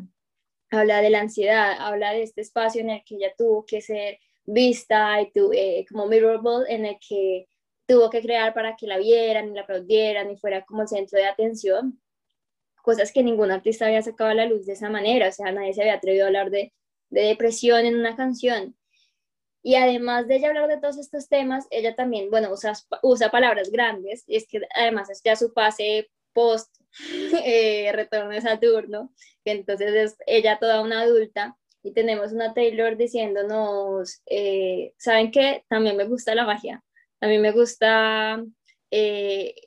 me gusta esto que se ve como, como, como de otro mundo, y de hecho llega después en diciembre con el video de Willow en el, este espacio en el que la vemos casi que consagrarse como sacerdotisa. Eh, que también es algo que viene con un hilo conductor de Cardigan, eh, ella y su hilo dorado y el agua y el río. Y, y yo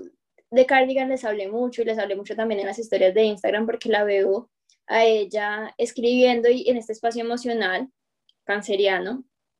abre el piano, se mete y entra al espacio emocional de Plutón en su casa 2 en el que se está ahogando, literalmente se está ahogando, y, y luego vuelve y sale como a este espacio de luz y a crear después de haber hecho todo esto. Y luego conectamos con Willow, en el que ella dice, ya no solamente estoy creando, sino que también ya me ordeno, ya creo en el destino, ya encontré mi, mi, alma gemela, ¿sí? Porque básicamente eso ya también encontré, además de mi alma gemela, un grupo de personas que me están llevando a crecer.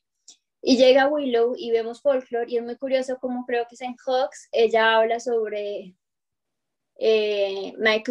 eh, ella habla, es como que se dice, es que no me acuerdo cómo dice la letra, pero me acuerdo que ella habla sobre mi sol eclipsado, ¿sí? Ella nació el 13 de diciembre y este año el eclipse de Sagitario se dio el 14 de diciembre en el grado matemático del, cumple, del sol de ella, ¿sí? Entonces yo dije como esta mujer está muy atenta a su carta astral porque ella sabe que vamos a tener este, este eclipse y que los eclipses que se dan sobre el sol natal, yo tuve varios, déjame decirte, es como si eh, te metieran y te sacaran a una bolsa y sacaran a otra persona eh, que pasa con un proceso de luz y oscuridad, ¿sí? Eh, entonces ella sabe que viene como este proceso de transformación hace rato, pero que ya lo que va a ver la industria de ella es distinto, y ella en Hawks se refiere mucho a eso, y ella tiene otra referencia también a su carta natal, es en Seven, en la que dice, como, eh, esta canción creo que se la escribió un amigo, ¿sí? yo, yo leí la historia en alguna parte, pero ella dice como mi luna dirigiéndose a Saturno, y ella en la carta astral tiene a Saturno en, en oposición directa a su luna natal y hace referencia precisamente a esa eh, restricción de en algún punto que se le ha hecho a mostrar sus emociones de una manera libre, ¿sí? Eh, que de eso mismo habla la canción, que de hecho Seven es de mis favoritas de folklore, yo creo que es de las que más me hace sentir. Y, y yo escuché este disco la primera vez y lo escuché, yo lloré bastante, de hecho, porque eh, yo sentía cada letra dentro de mí, yo decía como, Dios mío, qué desgracia esta luna en cáncer porque ella tiene la misma luna y yo siento todo tal cual ella lo escribe y pero al mismo tiempo me siento súper agradecida de tener este espacio, ¿no? De, de, poder sentir y de que alguien lo exprese de una manera que no solamente para mí, sino que es para el mundo, que es como lo que no entiende la gente, porque las Swifties de una u otra manera como que tenemos este vínculo como si Taylor fuera mi mejor amiga, ¿sí? Eh, creo que de los símbolos que ella usa en sus videos, porque ella sí es súper explícita, la mujer ama la luna, como toda luna cáncer. La mujer ama la magia, ama la astrología, y eso se ha visto más con los últimos años, y es muy curioso porque creo que fue en la entrevista de Apple, eh, o hubo una entrevista en la que eh, ella tiene en el fondo un calendario astrológico inmenso y, es muy chistoso porque la gente decía como no, es impresión, no, ustedes están inventando y luego ella dice como no, o sea, aquí estoy, sí, yo sé astrología, sí me gusta la magia, sí me estoy ordenando, sí son ciertos no solamente los easter eggs con las letras, sino también todos los simbolismos que le he puesto a mis, a mis letras, que es de lo que yo más les hablo. Y tenemos esta presentación del Grammy, de los Grammys hace un mes, en el que 15 días, 8 días antes de Óstara, del equinoccio de primavera para el norte, eh, sale ella a cantar con todos los símbolos eh, posibles eh, se muestra ya con su capa morada, ya súper ordenada, no como en, en, el disco de Evermore, ya, ya con su posición eh, dentro de, de, su aquelarre y, y, con esta entrega hacia hacer, dar, rendirle honor precisamente a la tierra y esa mujer sabe que ella casi siempre cada que hay un espacio de, de este sol, eh, sobre todo en este año, astrológico para ella, va a ser importante que ella retome energía, equinoccios, solsticios y demás. Aquí, como último dato, para que no se me, se me vaya a ir, eh, yo siempre les he dicho, ya siempre lanza discos con una característica muy especial en cuanto a fechas astrológicas, ¿sí? Ella nunca lanza música, nunca lanza eh, noticias, nada, si no hay una alineación astrológica, ¿sí? Del 2010 y 2007, en el 2007 en adelante, con los primeros cinco álbumes, la vimos lanzando música en octubre de los años pares, siempre, y era siempre que el sol estaba por ingresar en Escorpio, ¿sí? El sol estaba transitando su casa 11, casa 12, que hablaba mucho de ese proceso interno y de sacar a la luz, como de renacer, para que la viera siempre, estaba como en ese espacio eh, del sol transitando su ascendente y de brillo social, no tanto casa 10 como sería profesional, ella siempre ha querido que la vean tal cual es, y llega Folklore y yo bueno, esta mujer que quiere mostrar en este momento, Folklore se salió con el sol transitando su casa 8, total sentido, se dio con todo ese tránsito, sobre todo en cáncer, porque ya dice que eso fue junio, julio, sale a finales de julio, tenemos este brillo, esta expansión, y yo digo, aquí hay algo más, y me pongo a revisar fechas y con las últimas me doy cuenta de que ella está usando, y de hecho el día que salió Folklore salieron como otras tres canciones, salió música de J Balvin, salió música de Bad Bunny, salió música de Dua Lipa, ¿sí? Y yo dije, bueno, esto tiene que ver con lo que astrológicamente está pasando, porque por eso hay tanto artista aprovechando el clima astrológico para sacar música. Y, y, y, Taylor actualmente, o sea, este último año se ha estado rigiendo por los ciclos de Venus-Júpiter, ¿sí? Por todos los aspectos que tiene Venus-Júpiter. En julio fue la oposición de Júpiter a Venus que estaba transitando cáncer, Júpiter estaba eh, en Capricornio. Luego llega eh, Evermore con un sextil de Venus a Júpiter. Llega y yo dije, fue madre. Y yo dije, esto va a estar más rápido de lo que estamos pensando. Eh, si viene por este estilo, más o menos febrero, yo me acuerdo que, claro, llega el 14 de febrero y yo dije, mucha, tenía razón en lo que había dicho, me sorprendí yo misma. Llega la unión Júpiter-Venus de la segunda semana de febrero y sale de la nada ella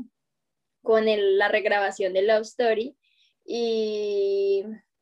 luego yo dije, para cuando sale la fecha, yo dije, yo no creo que yo vaya a esperar hasta abril, esta mujer nunca se aguanta tantos meses, así diga que va a esperar eso, nos va a dar música antes y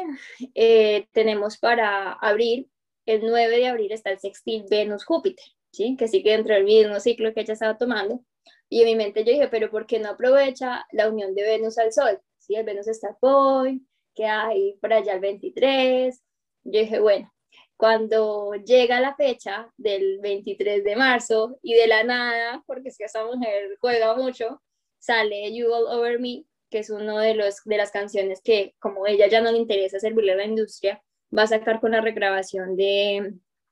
de Fearless, que son canciones que en esa época no le dejaron grabar y ahora sale con un disco de 26 canciones, una cosa inmensa, que tenemos este viernes, que es el sextil de Venus a Júpiter, y hoy, justo hoy que estamos grabando esto, se levanta la mujer súper contenta y nos dice, pues no, les tengo otra canción antes de tiempo, que es Mr. ¿Cómo es que se llama? Mr. Perfectly Fine. Sí, eh, tenemos a Mr. Perfectly Fine y es muy chistoso porque todos sabemos que el álbum de Fearless, la mayoría de canciones es para Joe Jonas. Entonces es como también volver a experimentar. Hay algo muy curioso, es que ella sacó Love Story y lanzó, dijo que iba a relanzar Fearless con Mercurio retrogrado y a la gente le da pánico eh, Mercurio retrogrado y ella dijo como es mi mejor momento porque si voy a sacar algo del pasado ¿por qué no sacarlo con Mercurio retrógrado? Vamos a sacar de nuevo esto, todos los, a mover todo lo que está guardado. Y incluso ahorita estaba viendo que, que Sophie Turner, la esposa de Joe Jonas, ella, ella primero es Swifty y luego es esposa de Joe Jonas porque es, publicó Mr. Perfectly Fine, que es justo para Joe Jonas porque en las letras es evidente y se conecta con las otras canciones que tiene ella en Fearless y es maravilloso. Es maravilloso todo lo que ella ha logrado y todas sus muestras y todas sus letras y todo este desarrollo también de ella, de su espiritualidad de una manera distinta, ¿sí? Porque antes la veíamos muy hacia un espacio de lo que me decía mi familia, ya está en su desarrollo también propio de, de su espiritualidad y de su,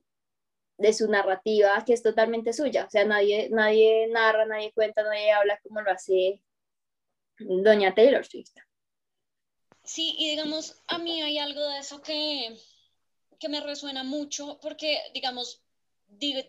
desde el punto de vista más comunicativo y teórico de cómo funcionamos como seres humanos, eh, somos todos eh, como recipientes de historias, porque es la manera en la que nos hemos comunicado y hemos evolucionado como especie, eh, comunicando lo que nos sucede, lo que hemos aprendido, lo que tenemos, lo que es nuestros, nuestros entornos.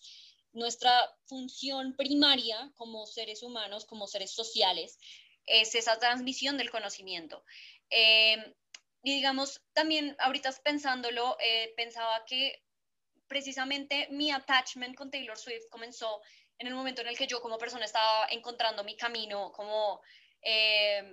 profesional y digamos en términos más de pasión de qué era lo que yo quería hacer con mi vida y que me estaba encontrando con narrativas que le daban sentido a eso. Entonces, eh, yo me, a mí me, me empezó a gustar muchísimo más Taylor Swift en el momento en el que yo también me estaba encontrando con Doctor Who y me estaba encontrando con una narrativa que en Doctor Who reivindicaba las historias en el sentido de decir, es que todos somos historias al final y nuestro deber como personas en este mundo es hacer de esa historia, la nuestra, la propia y la que las que se cruzan con nosotros, la mejor versión de la historia que pueda ser. Porque no, no se trata de vivir todas las aventuras habidas y por haber, no se trata de tener una vida completa, absolutamente extraordinaria, llena de excentricidades, sino de encontrar en los pequeños detalles eh, narrativas que contar y espacios en los que nos podemos conectar con otros. Porque precisamente temas como el amor, como el desamor, eh, la empatía, el cariño,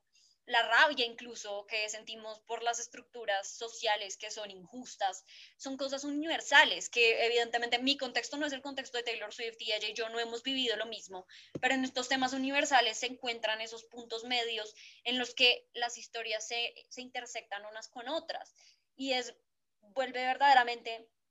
a lo que es la esencia del ser humano y a lo que es esa espiritualidad propia de entendernos eh, como espacios de magia en el sentido en el que en nosotros y en nuestra historia y en nuestros contextos pueden suceder cosas extraordinarias, así no estemos en una novela fantástica, así frente a mi ventana nunca vaya a pasar un unicornio. Dentro de mi imaginación y dentro de mi narrativa personal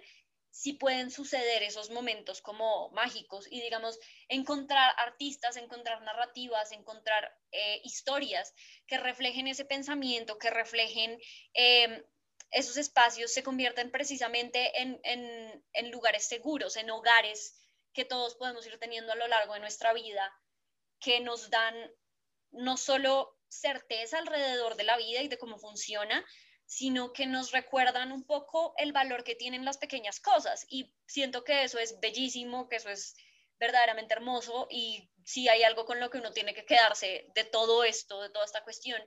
es que las historias vale, vale, la pena contarlas. Eh, porque verdaderamente ahí está la esencia de quienes somos, la esencia de lo que tenemos para compartir con este mundo. Eh, y digamos hablarlo porque es algo que yo repito y digo mucho, que aprendí también por estos años en los que me, me conecté tanto con Taylor, fue entender que todos tenemos una opinión, que todos tenemos un pensamiento, que todos tenemos muchas ideas, pero hasta que esas ideas nos expresan, hasta que esas ideas nos salen, con todas las palabras grandes que podamos usar, esas ideas no se van a construir ni van a servirle absolutamente de nada al mundo porque es verdaderamente en la confrontación de las historias, de nuestros seres, de nuestras esencias, de nuestras opiniones, en las que nosotros mismos nos construimos y nos deconstruimos. Entonces, pues son cosas, son lecciones que a veces es como, ah, pero ¿por qué te gustó Taylor Swift? ¿O por qué te sientes tan invested en estos temas? Y es como, porque si me tomo el tiempo de escuchar las cosas, de poner atención a lo que estoy viviendo, a lo que estoy entendiendo, a lo que estoy sintiendo, puedo llegar a encontrar esa conexión con esas esencias que me hacen sentir a mí cosas, que me hacen sentir a mí en los lugares en los que necesito estar. Moni, qué profunda. Muy romántico de tu parte. Tú que dices que, que la luna en acuario, no te eh, permite expresar de la misma manera emociones. Bueno, aquí vemos una profundidad eh, muy curiosa y muy construida como buena luna en acuario de lo que igual sientes. ¿Sí? Porque es una expresión muy, muy linda, porque realmente yo te entiendo, o sea, yo te entiendo el cómo eh, ella tiene esta característica maravillosa de que además te hace sentir un montón de cosas y una canción te puede cambiar incluso todo el ánimo del día, entonces realmente quiero agradecerle a Moni, porque eh, cuando tuve esta idea yo dije, yo creo que la persona, porque yo dije, yo quiero hablar de Taylor Swift. Yo les dije cuando empecé el podcast que mi idea sí, quería hablar cosas, astrologías, magia, de una profundidad desde mi visión y otras cosas que atraviesan mi vida, como lo es la nutrición, como la psicología y demás. Pero el nombre de Vida Pop es porque realmente mi vida, o sea, yo podré cumplir 24 años este año y la gente es como, ay, tienes que tener una vida muy adulta. Y yo sé como, no, no tiene que ser muy adulta, yo puedo seguir siendo eh, esta persona con estos gustos, eh, que, que, de hecho pensar en que se le va a relanzar Fearless en este momento de mi vida es como si tuviera 13 años eh, y me acuerdo de esa sensación de, de felicidad, ser lo que, lo que más atención me llamaba a mi vida en ese momento y no cosas tan adultas. Así que por eso quería hablarles tanto de cosas súper importantes que hay de la cultura pop como lo es claramente la dueña de la industria, eh, Miss Americana Taylor Swift, como lo es moda en algún punto, como lo va a ser eh, hablar de la música, hablar de videos musicales, hablar, bueno, de un resto de cosas que ustedes podrán decir que es irrelevante, pero al final como, como este discurso que le da Miranda Presley a, a no me acuerdo cómo se llama el personaje de Anne Hathaway. Andy. A Andy. Eh, en el Diablo Viste de Prada es que uno podrá sentir que este tipo de cosas son ajenas a mí, son superficiales y no me atraviesan, pero realmente te atraviesan de todas las maneras posibles y hacen parte de lo que eh, vives todos los días, consume todos los días y eres todos los días, así que por eso para mí es tan importante la cultura pop. Además de que me saca un poquito de este cuadro de crisis ambiental, social, cultural en el que vivimos todos los días, ¿sí?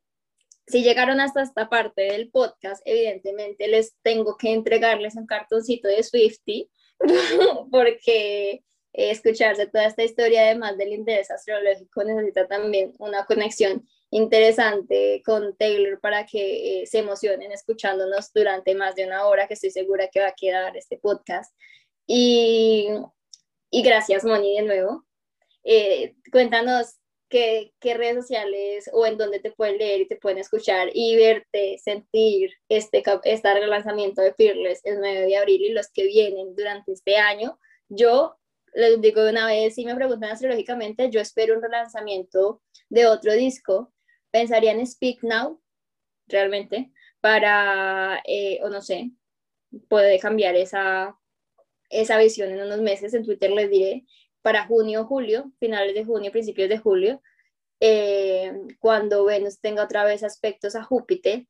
Y de nuevo por allá, cuando Venus esté en Libra, por allá septiembre, octubre, ¿sí? Dentro de las fechas de Miss Americana. Eh, yo creo que este, este, año tenemos tres relanzamientos. No sé, Moni. Cuéntanos eh, qué piensas tú de esto, a ver si cerramos. Y las redes sociales. Eh, yo pienso que sí, vamos a tener tres relanzamientos este año. Fearless, evidentemente, ya es el primero. Siento que el segundo va a ser 1989. Y siento que va a ser para junio-julio, porque precisamente es un álbum que puede ser muy veraniego en muchas cosas.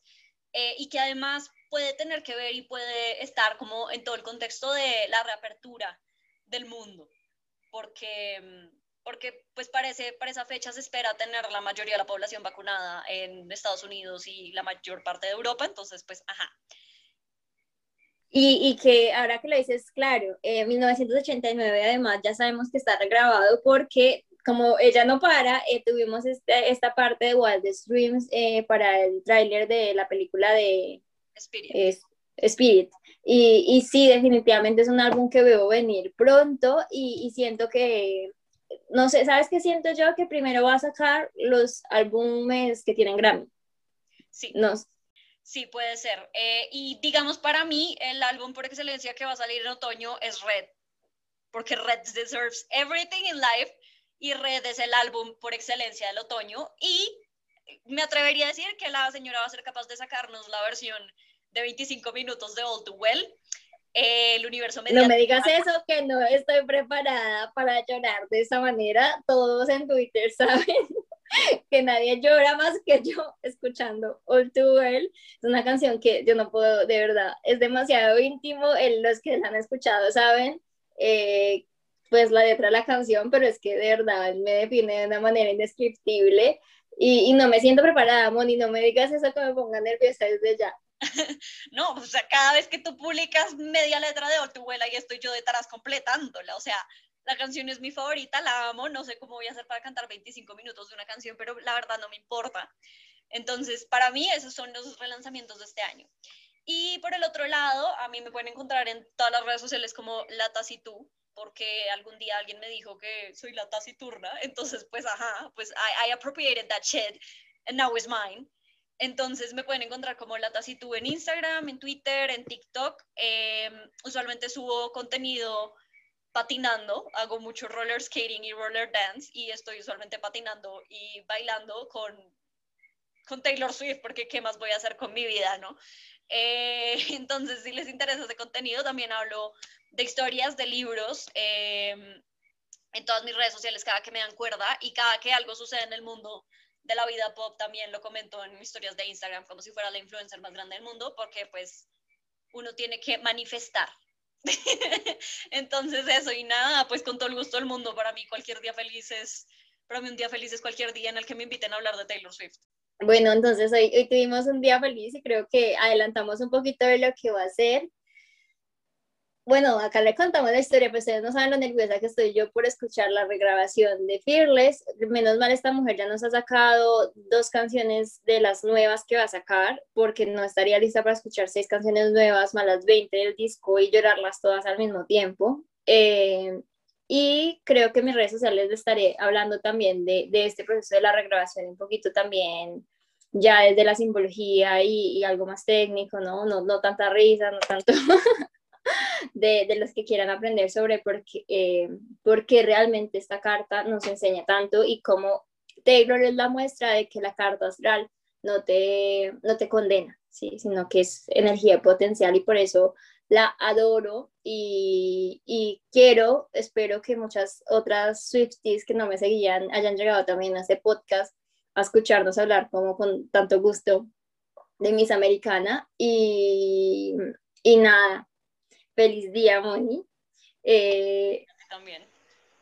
feliz regrabación de Fearless y gracias a los que nos escucharon y disfrutaron tanto de, de esta risa y este statement sobre Taylor Swift. Ustedes saben que mi cuenta es totalmente Swifty y seguiremos informando sobre otros temas relevantes sobre la cultura pop y otros artistas. Que tengan un buen día, buena noche, buena semana. Bye. Bye.